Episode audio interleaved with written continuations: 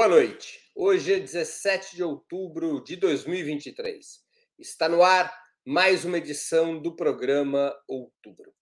Em meio a intensos bombardeios israelenses na faixa de Gaza, que hoje resultou na explosão de um hospital e a morte de aproximadamente 500 pacientes internados, as Nações Unidas continuam paralisadas frente à escalada militar patrocinada pelo governo de Benjamin Netanyahu, que reivindica o direito de se autodefender dos ataques do Hamas e punir a organização palestina, custe o que custar. O Conselho de Segurança da ONU, presidido pelo Brasil em outubro, vetou ontem a proposta russa de cessar fogo e adiou a votação da proposta brasileira, mais próxima das posições norte-americanas, por risco de veto russo.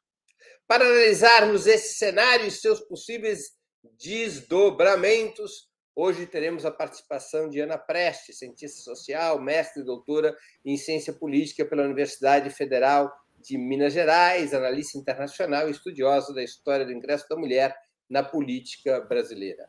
Rita Coitinho, socióloga e doutora em geografia, autora do livro Entre Duas Américas, Estados Unidos e América Latina, especialista em assuntos da integração latino-americana. E Rose Martins, formada em Relações Internacionais pela Universidade Federal Rural do Rio de Janeiro, mestre e doutoranda em Economia.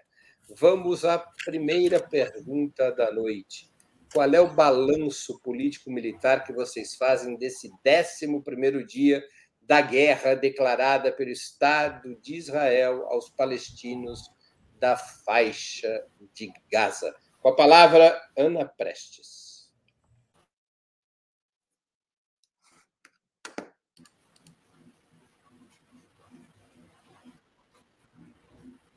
Ana. Boa noite, pessoal. Boa noite, Breno. Boa noite. Estou aqui? Estão me vendo, me ouvindo? Minha internet não está boa. Inclusive, é... bom, boa noite, Breno, Rose, Rita, também todos, todos que nos acompanham.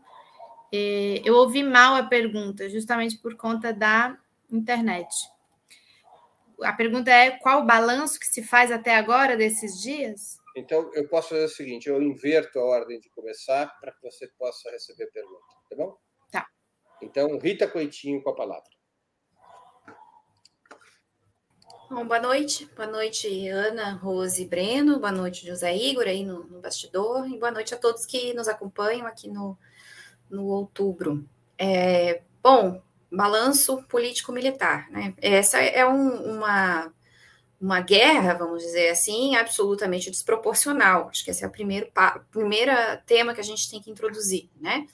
Houve um, uma, vamos dizer assim, uma, uma espécie de provocação do ponto de vista do lado palestino, na hora que fazem o lançamento dos foguetes, mas a gente já analisou em outro programa o contexto é, em que isso acontece, né, um, um contexto de escalada de provocações é, e de renovação de assentamentos em áreas já proibidas, né, e uma série de, de novas é, expansões né, do Estado de Israel em direção aos territórios palestinos, tanto na faixa de Gaza quanto na Cisjordânia também, né, onde a gente tem tido assassinatos de, de palestinos, né, é, então, há essa, essa, essa, vamos dizer, esse, esse, essa reação é, do Hamas com foguetes e com, com assassinato de civis é, israelenses. E aí Israel responde né, com uma guerra. Só que uma guerra entre um Estado né, gigantesco, muito bem, do ponto de vista militar, muito bem armado,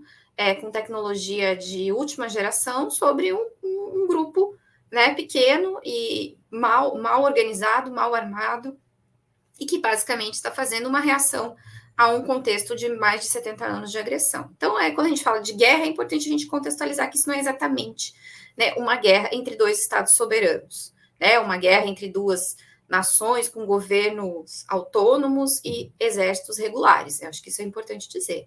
Nesse sentido, dada essa desproporção, é, a ação militar de Israel tem, se transformou imediatamente numa ação de genocídio, numa ação de assassinato deliberado né, de civis, né, com uma ordem para evacuação de uma área densamente populada, densamente povoada, né, com bombardeio é, de, de conduções onde estavam famílias inteiras, né, se deslocando, inclusive já é, bombardeios em áreas já consideradas é, seguras, né, ou dita aos palestinos que eram seguras, e hoje a gente teve essa notícia estarrecedora, diante de tantas notícias estarrecedoras, né, do bombardeio de um hospital onde nós já temos confirmados 500 mortos, mas talvez sejam mais, né?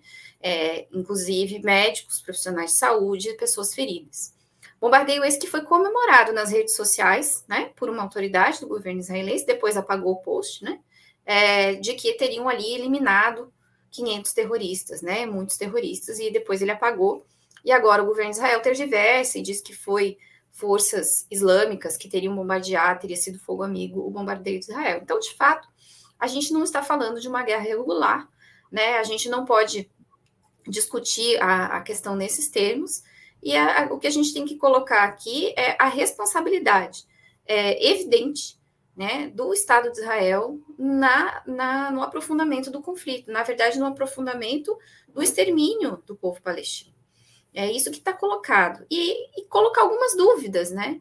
Como foi possível que o exército mais bem equipado do mundo, cuja inteligência militar é a mais bem equipada do mundo, que vende equipamentos de inteligência militar para o mundo inteiro, como é que esse exército foi surpreendido por um ataque com foguetes e parapentes? Esse exército não, não foi capaz de detectar esses movimentos? Ou esse exército permitiu esse ataque, ao custo das vidas dos seus próprios civis, para que pudesse contra-atacar e pudesse fazer uma limpeza étnica, que é o que a gente está vendo em curso na, na, faixa de Gaza nesse momento. É uma pergunta, né, eu não tenho resposta para ela, mas é de fato muito intrigante né, a gente pensar é, que o país que mais vende tecnologia militar para o mundo tenha sido de fato surpreendido por esse ataque do Hamas, né? Embora enfim, tudo é possível. Ana Prestes com a palavra. Agora sim, acho que está melhor a minha internet. Bom, balanço político-militar é o pior possível para a Palestina, obviamente. 11 dias de, de, dessa nova fase, digamos assim, de agressão por parte de Israel à Palestina. Óbvio que o 7 de outubro, com a ofensiva do Hamas, foi o que marcou o início dessa nova fase. E agora, com essa explosão do hospital, hoje cedo estava em 4.200 já mortes né, na, na Palestina. O que, que é isso? Deve estar já mais de 5 mil mortes é, na Palestina é, jornalistas, eu estava vendo o número de jornalistas, 11 jornalistas, é, 14, é, 14 funcionários da ONU. Agora, acabei de ver que teve um outro ataque numa escola da ONU também, não sei se vocês viram, ou seja, mais é, baixas. É, para quem, tanto para palestinos como para quem está trabalhando com é, os direitos humanos, minimamente ali tentando é, confortar e, e, e, ajudar as pessoas que estão na Palestina. É, esse hospital, é, Breno no início falou pacientes, mas ali não tinha só é paciente, é médico, é gente abrigada, tinha muita gente abrigada também, que nem era paciente do hospital, pelo que eu estava acompanhando. E politicamente também muito ruim, né, para o para a Palestina, uma coisa impressionante, porque apesar das grandes manifestações, impressionantes manifestações, nossa, eu vi umas, a gente viu, né, acompanhou manifestações no Iraque, Marrocos, mesmo na Europa, na França, multitudinárias mobilizações. Mesmo assim, só agora, hoje, no 11 dia, como diz a pergunta, é que, por exemplo, governos dos pa de países árabes, Jordânia, Egito, se posicionaram. Foi preciso explodir esse hospital, matar 500 pessoas, para que eles é, se posicionassem. muito ruim também é, como o mundo está refém politicamente aí é, dos Estados Unidos da condução do Blinken e do Biden nas últimas horas, nos últimos dias, de acordos e de um esvaziamento do Conselho de Segurança da ONU, que a gente deve conversar mais aqui sobre isso hoje, e no sentido, inclusive, de ter impacto é, num, é, numa defensiva até do Brasil, que estava indo bem, assim, né? como presidente do Conselho de Segurança da ONU. Então, muito ruim o balanço. E só para fechar mesmo, vou roubar alguns segundinhos aí, é, depois eu, eu economizo outros. Também na formação da opinião pública, na disputa no meio da imprensa e, da, e mesmo da intelectualidade. Muito, muito, muito ruim, impressionante como é, se tenta constranger as pessoas que estão é, tentando contextualizar o que está acontecendo e não cair na, na, narrativa de que o 7 de outubro inaugura essa, esse conflito. E você acha que as pessoas estão se deixando constranger? Eu acho que sim. Em muitos casos, sim. Muita pressão. Eu tenho percebido muita pressão. É, eu participo, por exemplo, de um outro canal, participo de outras é, lives, outros momentos, é, a gente sente uma tensão, sente uma pressão, é, uma, uma, pressão até. Uma pressão, vamos derrubar o canal, é, vamos te perseguir. Tem professores sendo perseguidos em, em debates. Boninha, Você mesmo, Breno.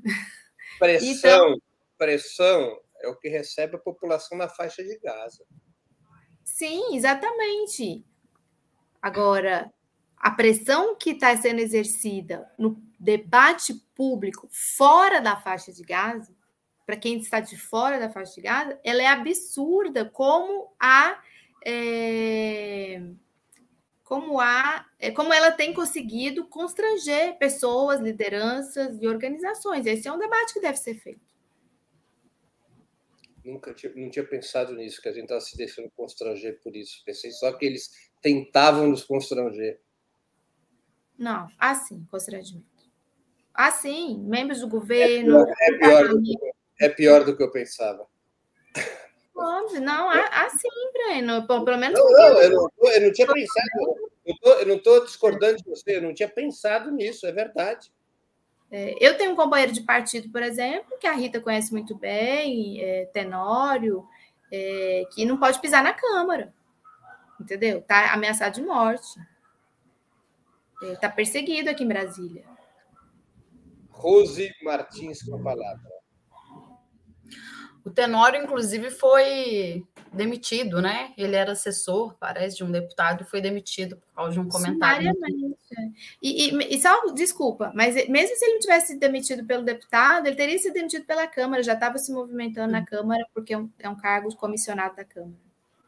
É, mas o partido também correu para fazer uma nota, me parece, né? Falando que ele tinha sido que ele tinha sido desligado. Bom, boa noite, Breno, Ana, Rita, boa noite a todos. Ele, ele não foi desligado do partido, não foi. Não, sim, mas que ele tinha sido desligado do cargo. Sim, sim, sim. Bom, boa noite, Ana, Rita, Breno, boa noite a todos que estão nos assistindo. Bom, a gente tem um balanço político, é, militar e humanitário para se fazer após 11 dias. Né? Acho que o que está mais claro, que a gente pode tirar mais uh, análises mais claras, é a questão humanitária. Até ontem tinham morrido 3, 3, é, 3 mil palestinos. Com esse ataque no hospital na tarde de hoje, parece que o número subiu muito porque os números aí são pelo menos 5 mil mortos, numa cena grotesca em que os médicos foram fazer da coletiva de imprensa perto dos corpos, assim, sobre os corpos, algo assustador, promovido é, pelo Estado de Israel. É, do ponto de vista militar, eu acho que fica claro a superioridade de Israel, né, é, a capacidade de ofensiva deles depois daquele sábado, é, e, e, fica claro que é uma guerra irregular, não, não é uma guerra entre estados, portanto, acho que esse também não é o termo nem mais adequado, às vezes a gente acaba se atropelando e falando, mas talvez guerra não seja o termo mais adequado, não estamos falando de forças de igual para igual entre dois estados nacionais, porque os palestinos, eles nem tem esse direito né, de ter forças regulares, de ter um exército, e por aí vai. É, então, fica claro do ponto de vista militar que Israel é um país mais forte, que os palestinos precisam de ajuda para levar adiante essa situação uh, da, da, faixa de Gaza. Uh, do ponto de vista político, é, eu vou discordar um pouco da Ana. É, eu acho que tem uma ofensiva muito grande do sionismo, eles são muito poderosos, de fato, mas eu acho que, pelo menos do ponto de vista político, talvez o saldo seja um pouco mais positivo do que o militar e humanitário. É, porque eu sinto que houve um, um movimento é, de trazer, pelo menos, de novo, debate sobre a situação colonial da Palestina. Né, tiveram grandes manifestações nos Estados Unidos, no Reino Unido e outros países da Europa. É, alguns países se posicionaram de forma mais firme, como é o caso da Colômbia, mas também os países da região tentaram emitir é, algum, algum recado para os Estados Unidos, mesmo que não seja de forma frontal. É, acho que, pelo menos, é difícil a gente tirar um saldo positivo dessa situação calamitosa, mas eu acho que, pelo menos, trouxe o assunto da Palestina, que estava ofuscado, para o debate mesmo que a gente vá discutir que o Conselho de Segurança não vai ter nenhuma é, ação que faça valer o direito dos palestinos, mesmo que a gente até se envergonhe dos nossos próprios movimentos sociais, dos partidos, de dizer que eles não estão agindo de acordo, é, o Breno e a Ana falaram um pouco sobre isso. Há também, a, é, dentro da academia, no Brasil, pessoas que não estão agindo neste momento que a gente acha que seria de acordo, né? de colocar a questão da Palestina como centro do debate neste momento, é, mas acho que pelo menos serviu para trazer esse tema para o sistema internacional, para os movimentos sociais, para os partidos, mesmo que não seja da forma que a gente queira, pelo menos para ele ser discutido. Nossa, passei muito tempo, peço desculpas. O Breno já chamou minha atenção. Está todo mundo de quarentena. Se não se comportarem, o relógio vai voltar a fazer barulho. Mas eu roubei tempo da Rose, então tem que dar desconto aí. Bora lá para a próxima pergunta da noite. O governo. desigual, hein? Hã? O governo brasileiro se absteve na votação da proposta russa no Conselho de Segurança, na reunião realizada ontem. A proposta russa evitava incriminações e recriminações a respeito dos dois lados, era pura e simplesmente propondo cessar fogo e libertação dos reféns controlados pelo Hamas. E o governo brasileiro, além de se abster na votação da proposta russa, que acabou vetada pelos Estados Unidos, Reino Unido e França, o governo brasileiro propôs um novo texto que claramente condena o Hamas por atos terroristas, sem fazer o mesmo com Israel, e substituindo a demanda de imediato cessar-fogo por um pedido inusitado, termo é, nunca antes empregado em resoluções da ONU de pausa humanitária. A votação da proposta brasileira foi adiada para amanhã, porque os russos ameaçaram vetá-la. Como vocês avaliam a atuação do Brasil no Conselho de Segurança da ONU nesse momento? Com a palavra, Ana Prestes. Bom, essa informação de ameaça de veto da Rússia, eu estou ouvindo agora, não, não sabia dessa informação.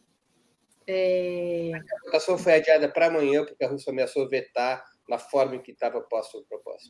Ah, tá. Não, eu tinha entendido até que a, a, tinha sido adiado por pressão dos Estados Unidos. Eu vi em algum lugar também falando isso, que os Estados Unidos estavam pressionando é, para adiar. Bom, mas a pergunta é mais geral sobre o papel do, do, do, Brasil no Conselho de Segurança da ONU. Estou entendendo desde o início. Momento, né? Nessa negociação. Brasil, desde o início do 7 de outubro. A pergunta é essa, não é? Sim. Foi o que eu entendi. É, o Brasil calhou, né, coincidiu dessa grande crise é, é, e romper, enquanto o Brasil está na presidência do Conselho de Segurança da ONU, é, agora no mês de outubro, conhecendo um pouco da trajetória é, aqui da diplomacia brasileira e que o, e que o presidente Lula tem se investido dela, é, de, um, de, uma, de uma luta por é, reforma do Conselho de Segurança da ONU e para o Brasil se transformar membro permanente do, do, do Conselho de Segurança da ONU, muito friamente, até talvez seja uma leitura muito fria do, de, da lógica, estou tentando entender a lógica do Itamaraty, é de demonstração de, olha, temos aqui uma oportunidade de demonstrar como o Brasil está apto a se tornar um membro do Conselho de Segurança da ONU. Vamos provar para o mundo como o Brasil é importante é, na, na mediação de conflitos. Então, logo chamou uma reunião domingo, depois chamou uma outra reunião na sequência, três, quatro dias depois. As duas reuniões não deram em nada. Pelo que eu tenho acompanhado, a, a proposta de resolução russa não é que ela foi feita e depois foi feita uma brasileira. Pelo que eu tenho acompanhado, o Brasil também já estava elaborando uma proposta de resolução. E que é, é, o Brasil via ou vê ainda na possibilidade de aprovação da sua proposta de resolução um grande trunfo, um grande gol da diplomacia brasileira. Com a leitura de que nenhuma proposta de resolução da, da Rússia passaria pela situação em que a Rússia está é, com relação aos Estados Unidos. Os Estados Unidos vetaria qualquer, é, qualquer resolução proposta pela Rússia, e eu vi esse, essa abstenção do Brasil calculada ontem como uma, um gesto com relação aos Estados Unidos, principalmente, no sentido de, olha, a gente está se abstendo aqui, mas é porque a gente quer abrir aqui um leque de possibilidades maior da aprovação da proposta de resolução proposta pelo é, Brasil. Agora, é óbvio que isso tudo é muita interpretação, né? A gente sabe que houve reunião Mauro Vieira Lavrov, a gente não sabe como que foi construído é, com a Rússia. Só para concluir mesmo, a fala do embaixador chinês com relação à proposta de resolução do Brasil foi muito importante, foi muito importante, inclusive para o Brasil, se colocando, é, não se colocou completamente favorável, mas se colocou, estamos é, propensos, acho que ele falou algo assim, estamos propensos, ou, ou vemos com bons olhos, aquele jeito chinês também, é, de, de colocar essas questões de forma muito, muito sutil, né? Bom, então é um pouco isso. Agora, eu já passei muito tempo, mas eu preciso falar isso. Há um esforço muito claro dos Estados Unidos de esvaziamento dessa reunião. O Blinken costurou tudo, depois o próprio Biden, de esvaziar essa reunião, esvaziar qualquer coisa que seja aprovada. Talvez eles até aprovem uma resolução é, proposta pelo Brasil, no sentido de, tá, aprova aí, mas a gente já construiu aqui uma outra saída. Com a palavra, Rose Martins. Bom, é, eu, vou, eu vou ser um pouco direta para falar sobre esse assunto, porque, obviamente, que tem vários membros diplomáticos, né? Todo esse cálculo que a diplomacia brasileira e os burocratas adoram falar. Eu acho que primeiro a gente precisa ter em mente que a gente está passando por uma situação de catástrofe né? Uma limpeza étnica pode estar em curso neste momento. Então, não acho que é momento do Brasil, enquanto um país que tem voz do sul global, é ficar usando de meios termos do Conselho de Segurança para agradar uns aos outros. Né? Eu acho que esse não é o momento de ficar falando em política externa pragmática, né, ou de fazer esses cálculos, até porque a proposta do Brasil não é boa. Mas tendo esse plano de fundo da questão é, é, da Palestina e o atual estado das coisas, quero lembrar aqui do, desse bombardeio ao hospital que deixou 5 mil mortos, é, eu acho que o Brasil, primeiro, deveria ter uma posição mais firme na sua diplomacia. Né? O próprio embaixador de Israel mandou um recado aí né, para os brasileiros, da forma que os brasileiros estão se posicionando. Deveria ter uma posição mais firme, deveria usar o Conselho de Segurança não somente de forma burocrática, para chamar uma reunião, como fez acertadamente, obviamente também, né? Fez o mínimo, que era chamar uma reunião a partir do sábado e se posicionar de uma forma que condene os atos de Israel. Não adianta pegar, fazer uma proposta e querer ganhar a diplomacia, querer ganhar fama na diplomacia neste momento. Por isso que eu falo, no atual estado das coisas, diante do quadro que estamos vivendo, de uma população que está sendo massacrada Não adianta querer falar, ao fim e ao acabar, conseguimos uma vitória diplomática e apoiar uma resolução ruim. Eu acho que existe até uma questão egóica aí desses diplomatas brasileiros e até dos militantes aí que ficam aí nas redes sociais falando: ai, que lindo, mas a proposta brasileira vai ser aprovada. A proposta brasileira não fala dos crimes de Israel, né? O texto da proposta. Por isso, até a, a, a Rússia não quer vetar. Se a Rússia vetar, aí já era. Não vão poder nem dizer que foi aprovado. É, direciona a, a, a, punição somente para o Hamas, não deixa claro o cessar-fogo, né? fala aí do, do, de, um, de um corredor humanitário, mas não se sabe para onde essas pessoas. Não tem concretude, me parece, a proposta brasileira. Eu acho que nós estamos vivendo um momento de extremo limite. Algo muito ruim pode acontecer a qualquer momento em Gaza, pode piorar ainda mais a situação em Gaza, para a gente ficar discutindo agora questões burocráticas da diplomacia brasileira e ficar simplesmente é, dando pulos de alegria, porque uma proposta, mesmo que ruim, vai ser aprovada. Eu, é, eu acho que eu estou tão descrente nas últimas horas com essas questões de burocracia, de como as pessoas estão lidando com essa crise é, no Brasil, é, que eu acho que eu não consigo nem ver com bons olhos esse discurso é, burocrática em torno de questões diplomáticas. No Conselho de Segurança, acho que esse não é o momento de ficar fazendo o uso de meios termos, é preciso defender uma posição. Só para finalizar, até porque dificilmente uma resolução vai ser aprovada, dada a composição do Conselho de Segurança. Com a palavra, Rita Coitinho.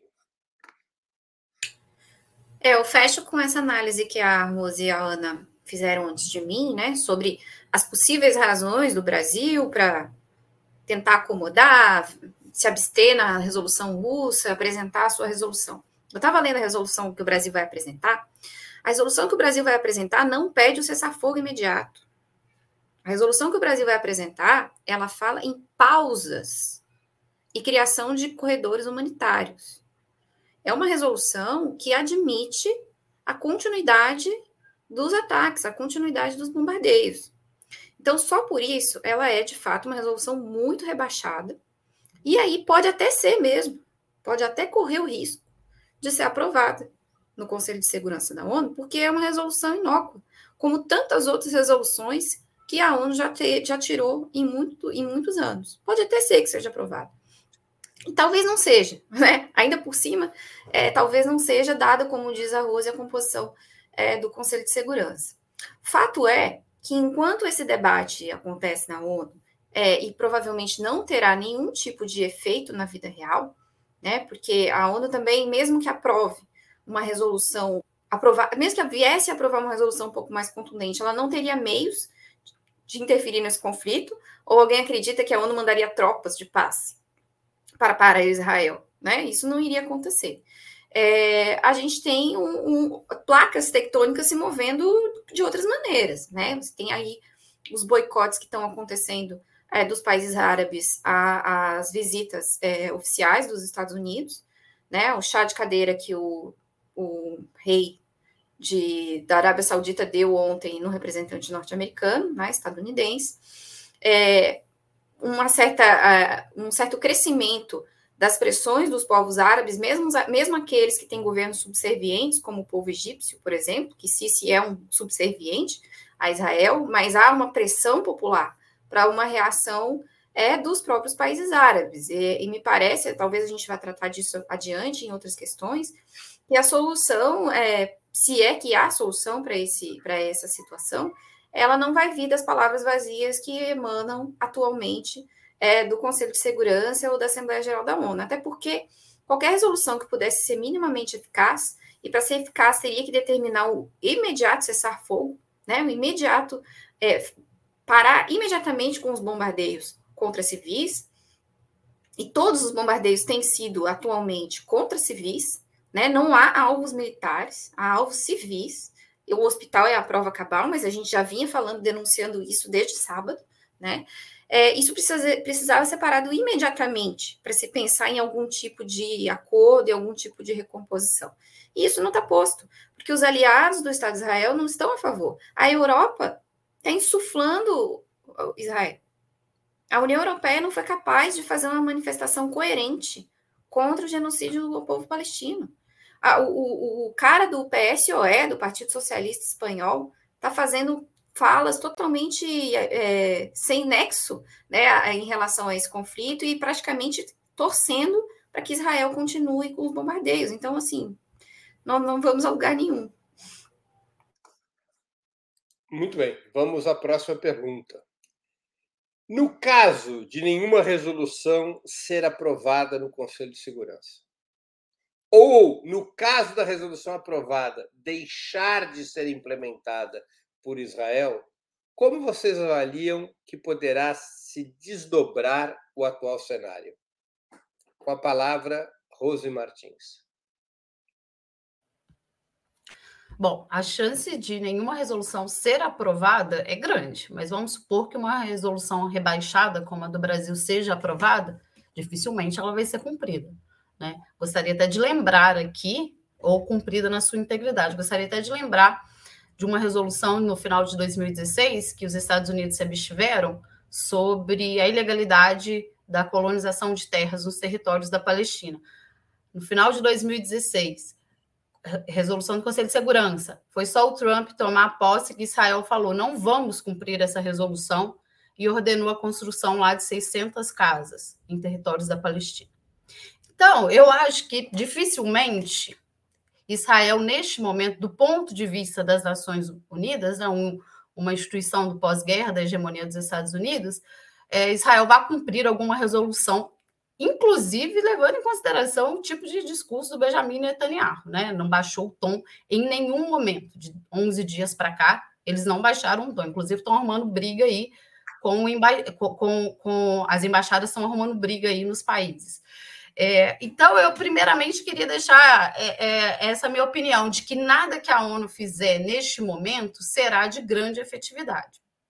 Levando isso em consideração, é, o que vai acontecer, bom, é difícil. Acho que regionalmente, se Israel continuar nesse massacre, volto a falar aqui do, do atentado ao hospital, que foi uma coisa é, é, horripilante, né? Diante de tudo que a gente está vendo, eu acho que é muito simbólico o ataque ao hospital, e também a Ana citou aqui a escola da ONU, morte de jornalistas e etc, etc, o que eles têm feito há muitos anos, mas que agora numa escala muito maior. O que eu acho que pode acontecer é uma, um envolvimento regional, uh, talvez da Síria e do Hezbollah, do Líbano. Não sei se o Irã, apesar de eles terem feito uma declaração hoje, né, de que se continuar dessa forma pode haver algum envolvimento, não sei se o Irã, que tem algumas fragilidades em relação aos Estados Unidos por conta de sanções financeiras, bom, é, se envolveria nesse conflito. Mas eu acho que pode haver um um, uma, uma, outra resposta, né? A resposta israelense, mas uma outra resposta de grupos, não puramente de estados, é, em ajuda uh, ao Hamas.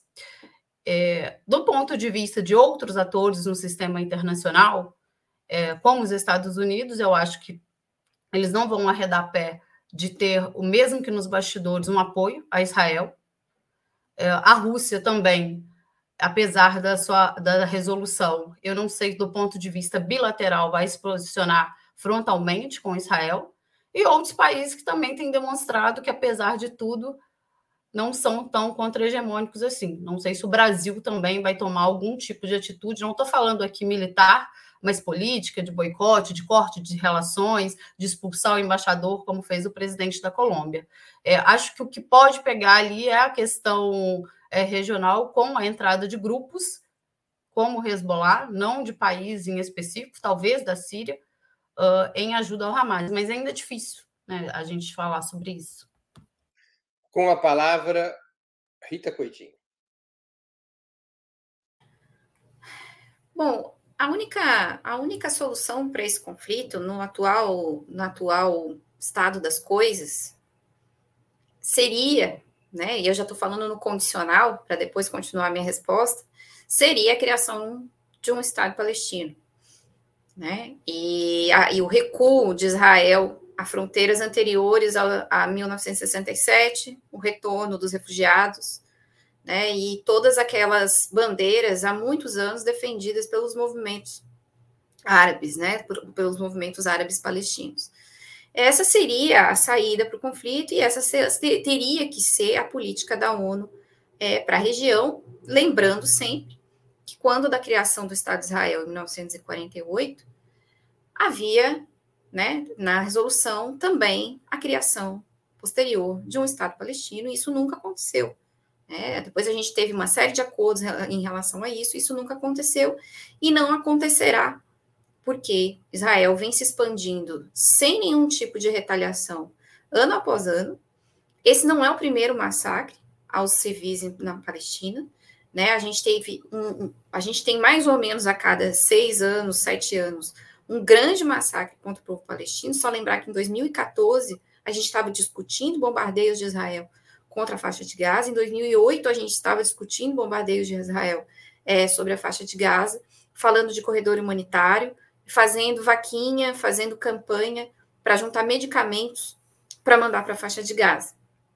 Eu me lembro disso quando eu participava aqui do comitê é, de apoio à causa palestina, aqui no meu estado, é, a gente passando em gabinete de deputado para juntar dinheiro para comprar medicamentos, a gente conseguiu, né, foi enviado um avião é, com medicamentos para Gaza. Então, isso é uma coisa que vem se repetindo e que as soluções possíveis, as soluções que a ONU poderia implementar, elas só são possíveis se o próprio Estado de Israel aceitar. Então, o que precisa é que a população de Israel derrube esse governo Netanyahu, né?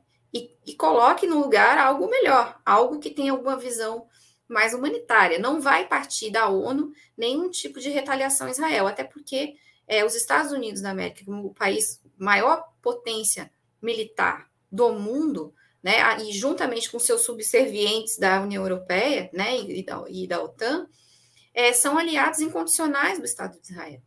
Então, não há possibilidade é, de, uma, de uma saída imposta pela ONU, primeiro porque não vai passar, e nenhum Conselho de Segurança vai passar, né? E se passar alguma coisa meio light, a gente já viu esse filme antes. Tem 75 anos que a gente está vendo esse filme, né? Resoluções possíveis, é, né, imaginárias para a questão Palestina-Israel e que elas não são implementadas porque Israel não tem interesse, tem força, é uma potência militar e tem o apoio do grande hegemon do planeta e isso é o que conta no final das contas. Com a palavra, Ana Prestes. Bom, a história mostra, acho que as meninas até já falaram, tanto a Rose como a Rita, que ou não vai ter resolução, ou se tiver uma resolução, Israel não vai cumprir, não vai. Quantas? Desde. Né?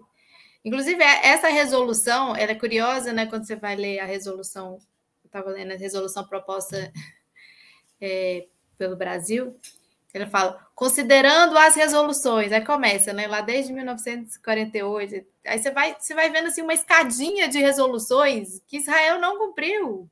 É, não condicionantes que existiam para a criação do Estado de Israel, né, o autoproclamado Estado de Israel.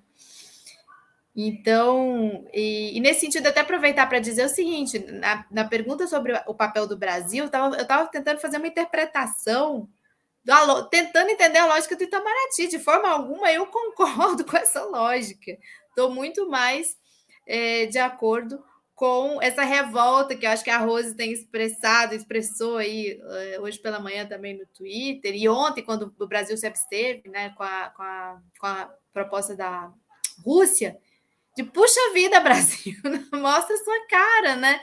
É, e nesse sentido, a gente fica é, observando outros é, outros governos muito corajosos, né, como do Gustavo Petro, é, aqui na América do Sul, que tem confrontado de frente com o governo de Israel. Hoje, o governo de Israel afrontou o presidente do o partido do presidente da República no Brasil, o PT. Né? E, e foi respondido, ou seja, por falta de provocação também, não é né, para o, o Brasil se é, se apresentar. Mas a gente entende também que é um governo de coalizão, são muitos partidos, e a situação do presidente Lula não é simples. E, o, e a, então a pergunta é uma pergunta de um milhão, assim, qual é a solução? É, é difícil imaginar qual é a solução. A gente fica tentando é, imaginar concordo com a Rita quando ela diz uma mudança interna, talvez em Israel, no equilíbrio, balanço de forças ali, é, que, é, que é complicado, mas pode ser um começo de uma saída, né, é, estabelecimento de um governo minimamente é, com que se possa é, negociar. E, na minha opinião, uma retomada por parte dos governos dos países árabes do, do, do, da causa palestina, porque foi abandonada a causa palestina pelos governos árabes nos últimos anos. Eu fico pensando, se não houver pressão dos governos dos países árabes, países africanos, como a União Africana agora também é, se posicionou, se não houver um mínimo de pressão, se você não ganhar é, países também como a China, a Rússia, você não vai conseguir sair desse embrólio nunca. Vamos usar mais uma questão. Todas as três já falaram nessa rodada, né? Já. É, pessoal, antes de eu passar para a próxima questão, lembre-se sempre que, como nós estamos sobre permanente ataques e, e desestabilizações aqui no YouTube, nós precisamos das contribuições financeiras de vocês das diversas formas possíveis, super chat, super sticker, Pix, para que a gente possa enfrentar especialmente essa, esse período delicado em que várias vezes a monetização do canal foi parcialmente suspensa pelo YouTube. Especialmente o Pix é a melhor forma de contribuição, porque não passa pela plataforma apoia.operamundi.com.br é nosso endereço no Pix. Eu vou repetir: apoia.operamundi.com.br. Vamos então a mais uma questão, que é o tema que a Aninha já citou e que nós vamos retomar. O PT aprovou ontem uma resolução no seu diretor nacional que pedia imediato cessar-fogo, condenando tanto os ataques do Hamas, embora não os considerando ou não os classificando como terroristas, quanto às agressões militares de Israel e se solidarizando com a luta do povo palestino, mais uma vez, como é da tradição da política petista. A embaixada israelense no Brasil condenou o PT. Abre aspas. É muito lamentável que um partido que defende os direitos humanos compare a organização terrorista Hamas, que vai de casa em casa para assassinar famílias inteiras, com o que o governo israelense está fazendo para proteger os seus cidadãos. Fecha aspas. O PT respondeu ao embaixador, reafirmando que, abre aspas, a retaliação do governo de Israel configura um genocídio contra a população de Gaza por meio de um conjunto de crimes de guerra. Fecha aspas. O governo brasileiro deveria aumentar o tom contra o governo israelense, como fez o governo Gustavo Petro na Colômbia, incluindo a hipótese de suspensão ou ruptura de relações diplomáticas? Com a palavra, Rita Coitinho. O embaixador de Israel teve uma postura bem é, ousada, vamos dizer assim, né? Dentro do, do país que o recebe, né? Que o, acredita, que o acredita como diplomata, né? Fazer uma crítica tão é, mordaz e tão rasteira, né? Com o principal partido do governo e o partido do presidente. Eu acredito que a nota do PT foi uma nota muito boa, uma nota contundente, é, e é preciso colocar o embaixador de Israel de molho, né, no sentido de observar quais vão ser suas próximas movimentações é, em relação a isso. E sim, o governo brasileiro é um governo soberano, né, e, e deve receber as credenciais dos diplomatas é, que agem coerentemente né, com os seus objetivos, né, os objetivos diplomáticos. Então, se houver né, uma continuidade é, desse tipo de ataque ao partido, ao principal partido do governo, e um degrau a mais, né, ao governo Lula, é, eu acho que a saída soberana, que foi a saída do Gustavo Petro, é sim expulsar o embaixador. Acho que isso que são coisas que são inadmissíveis. Imagina se fosse o contrário, um embaixador brasileiro ousando criticar né, o partido de Netanyahu dentro de Israel, ou ousando criticar o governo Biden dentro dos Estados Unidos. Qual seria a reação desses países numa situação como essa. Acho que é sempre importante a gente inverter a chave, né? Porque fica parecendo que a gente está sendo, está exagerando, né? Está sendo muito, é, muito reativo a uma coisa que é uma mesquinharia, e na verdade não é, né? Revela o comportamento é, que esses caras têm. Eles estão muito confortáveis, eles têm a absoluta certeza de que eles têm no bolso o poder, o poder econômico. E é bom lembrar né, é, que os negócios de Israel no Brasil são basicamente negócios ligados ao mercado de armas, né, ao mercado de equipamentos de inteligência militar, né, e há quem diga, inclusive, ao mercado de diamantes na terra do Cinta Larga, é, em Roraima, né? Como está amplamente noticiado na internet, quem tiver curiosidade, procure, né?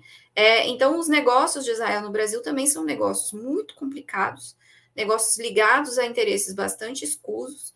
É, me parece, inclusive, que é por isso que eles se sentem tão confortáveis em falar o que bem entendem, né? Porque se sentem é, se sentem protegidos pelos donos do poder e pelos donos do dinheiro. Então, eu acho que foi muito importante o PT ter feito imediatamente essa nota, e é muito importante que o governo brasileiro mantenha esse senhor é, em observação permanente, né, dos seus atos e das suas falas públicas, né, porque aqui ele é um representante de Estado, né, e não um alcoviteiro que pode vir aqui fazer futrico, fazer intriga, né, em relação à posição do maior partido do, do governo brasileiro.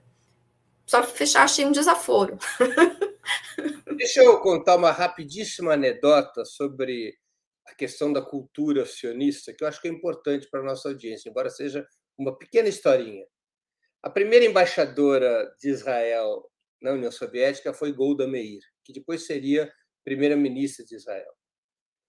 Lá pelas tantas, em 1949, Stalin recebe a Golda Meir. Já começava a transição de Israel para ser um aliado dos Estados Unidos. E o chanceler soviético, que era Molotov, é muito preocupado com esse comportamento de Israel e muito agressivo com a representante do governo, que era Golda Meir, que era uma mulher muito dura. E o Stalin recebeu Golda Meir por mais de uma hora e Molotov perguntou para o Stalin por que você recebeu tanto tempo, camarada Stalin? Ele disse, nós estamos com uma discordância aberta com eles. É, nós estamos com uma discordância aberta, mas eu tenho que te confessar uma coisa. O Molotov perguntou o quê? Eles são exatamente como nós no trato da política. Atuam do mesmo jeito, com a mesma dureza que nós aprendemos a tratar. Isso é uma coisa relevante para compreender como funciona o sionismo. Eles são implacáveis. Não existe limite para o que tem que ser feito na lógica dos interesses deles. Quem acreditar que pode, pode domesticá-los tende a quebrar a cara. Com a palavra, Ana Prestes. Bom, sobre o, o embaixador de Israel, complicado, né? Porque se mistura a tradição é, diplomática brasileira também é, nessa história, que não, não é de não é de sanções, não é de rompimentos, né? É, é esse, esse, gigante diplomático, né, que tenta ser o Brasil, no sentido gigante, é, no sentido de da forma, inclusive, de se mover lentamente, às vezes, é, não entrando em grandes é, confrontações. Mas a gente fica pensando, uau, eu comparei aqui com o caso do Gustavo Petro, né? é, tem muita razão o Petro ao dizer que não se, não se deve ser cúmplice de um Estado genocida, né? e, e, cada dia mais vai se mostrando isso. Então, idealmente, a gente fica pensando que o melhor seria pedir realmente é, um afastamento, algum esfriamento das relações. Não tanto pelo ataque ao PT, mas também, talvez pelo ataque ao PT, mas pelo que representa em si hoje esse Estado e no, no último período. É, de total é, desrespeito a qualquer parâmetro, qualquer leis e, e direito internacional ou, ou qualquer resolução é, aprovada. Então, haveriam muitos motivos para um esfriamento, no mínimo, das relações entre é, Brasil e Israel. Acho que o ataque ao PT é mais uma.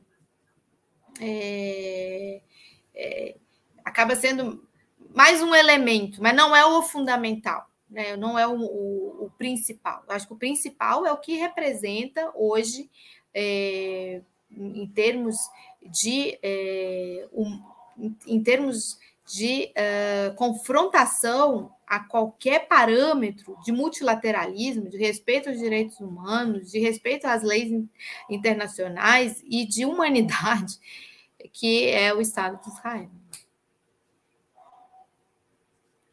Economizei tempo.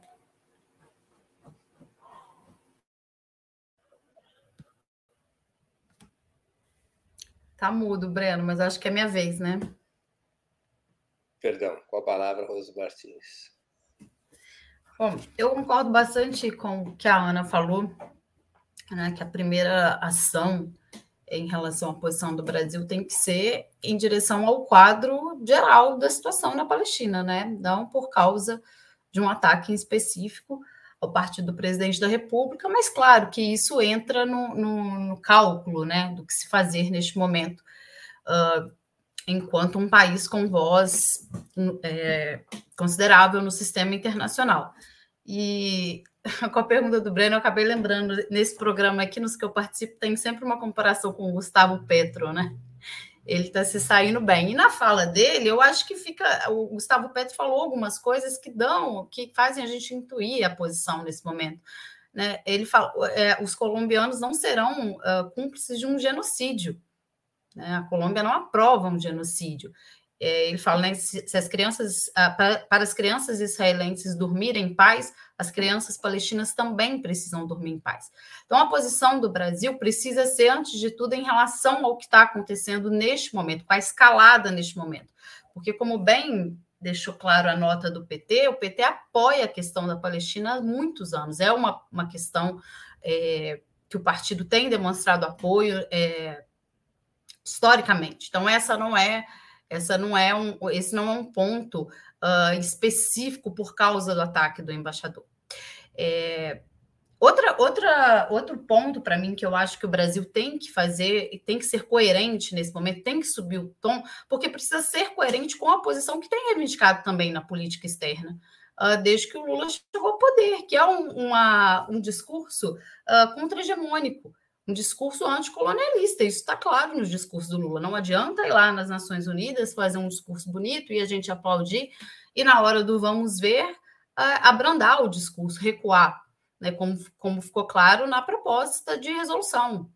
Né, que foi para o Conselho de Segurança. Então, acho que a, a pergunta do Breno, respondendo de forma direta, é: o Brasil precisa elevar o tom porque não é simplesmente, a gente não está falando simplesmente de uma questão de, de, desarranjo diplomático, que o embaixador fez uma, uma declaração ruim, a gente precisa olhar o quadro que está acontecendo na Palestina nesse momento. Israel é um Estado colonial. Ordenou que mais de um milhão de pessoas se deslocassem em 24 horas, algo irreal. Israel bombardeou hoje um hospital. Então, o que está acontecendo neste momento, naquela região, que está acontecendo neste momento com os palestinos, e acontece há muitos anos, mas que nesse momento escalou, me parece que vai contra o que o Brasil defende no sistema internacional. Então, me parece que deve sim aumentar o tom, devia expulsar esse embaixador daqui para ser mais explícito. Mas, bom, eu não sou diplomata e nem tenho cargo político. Eu acho que, né, como dizem aqui em Minas Gerais, Deus não dá asa à cobra, então deve ser exatamente por isso, mas acho que sim, tem que aumentar o tom, pelo menos se não vai expulsar ele daqui, porque tem essas questões que a Ana falou de diplomacia, da tradição diplomática do Brasil, precisa aumentar o tom em relação a Israel, sim.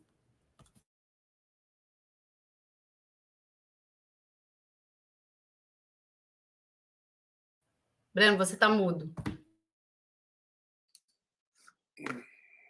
Talvez o que eu devesse ficar mudo.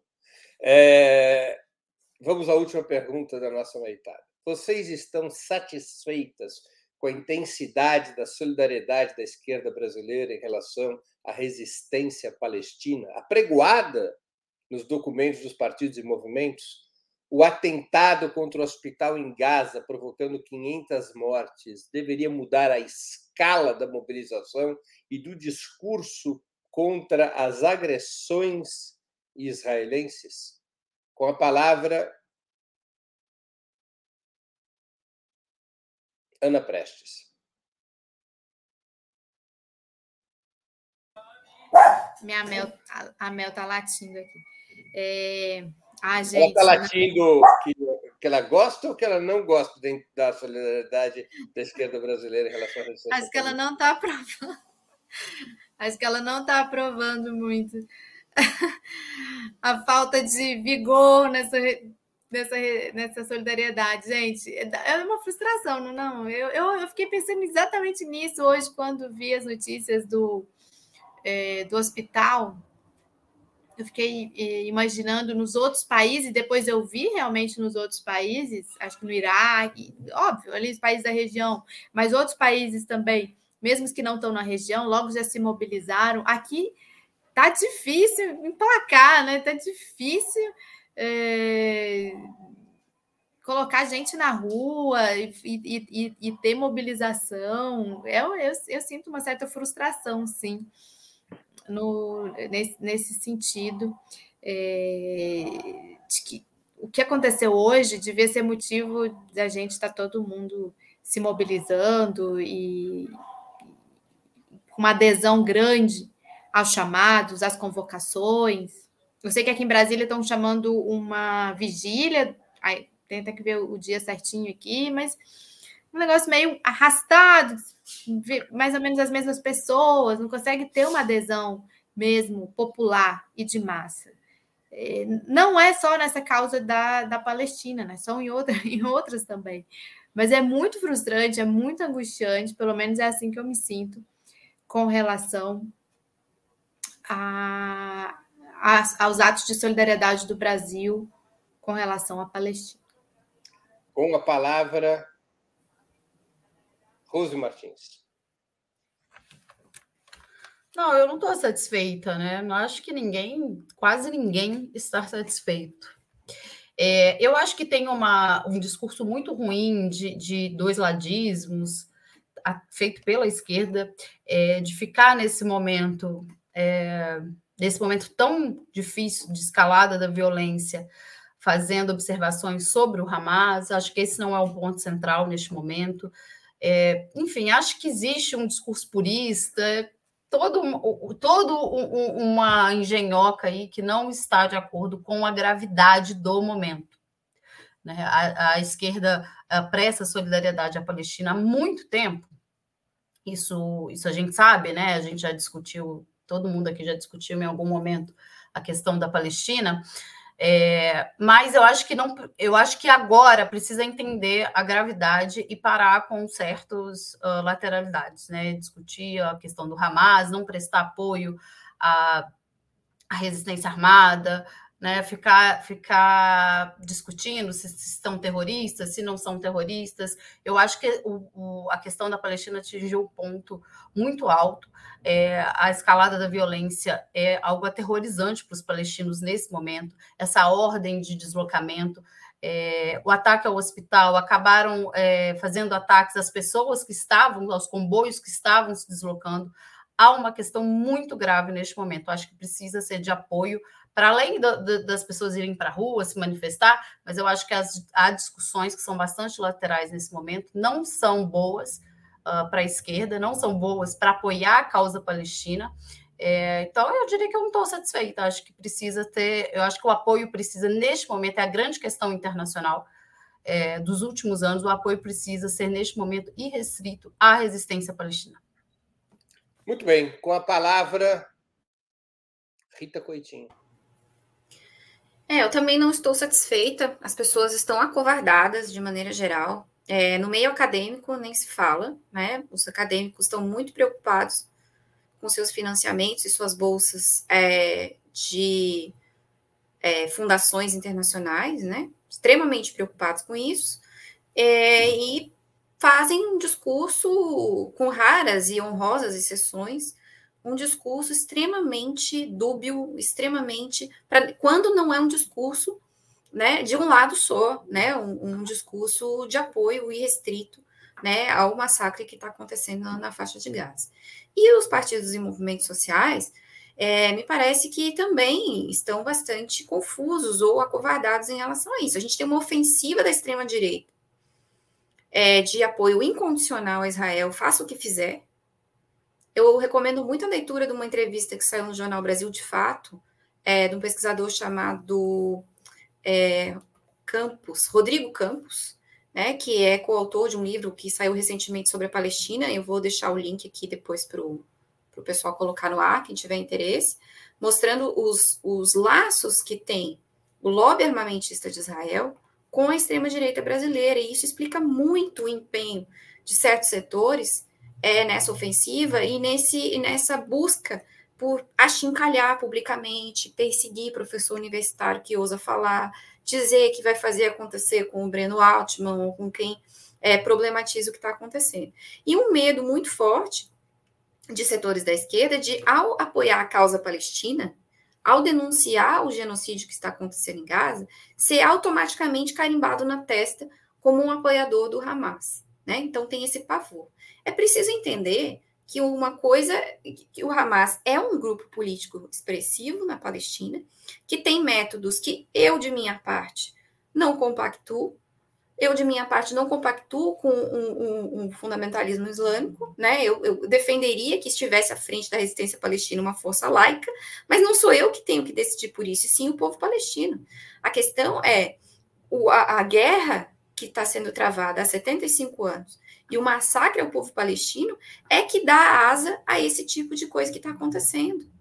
É o que é o que permite que um, que um grupo com métodos menos humanitários, vamos dizer assim, passe a prevalecer e passe a ter apoio de grandes setores da opinião pública. Então, a esquerda brasileira precisa separar, e isso perdeu o medinho, o medo né, de, de ganhar um carimbo de apoiador de terror, apoiador de massacre de inocentes, porque a esquerda não apoia massacre de inocentes, não apoia terror. Todos os nossos documentos, desde a fundação da Primeira Internacional, refutam a tática do terror. Nós sempre apoiamos outro tipo de tática. Agora, nós não podemos fechar os olhos para o massacre cotidiano de todo o povo. É isso que precisa ser dito. Né? Então, eu não estou satisfeita, eu me Tô sinto... da cara do Breno, desculpa, Rita. Ele fica fazendo piada aqui enquanto a gente fala, né?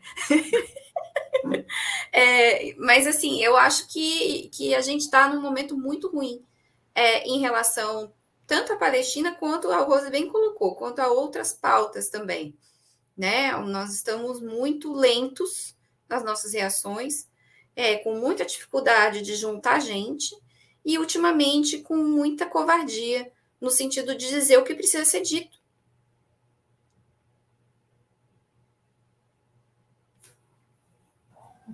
Perfeito, foi perfeito. Muito bem, chegamos assim ao final de mais uma edição do programa Outubro, que é apresentado ao vivo de segundas às sextas-feiras sempre às 19 horas. Eu conversei hoje com Ana Prestes, Rita Coitinho e Rose Martins. Muito obrigado aos convidados e audiência. Boa noite e boa sorte a todos e a todas. Tchau, gente. Boa noite. Tchau, tchau. Boa noite, pessoal. Bye.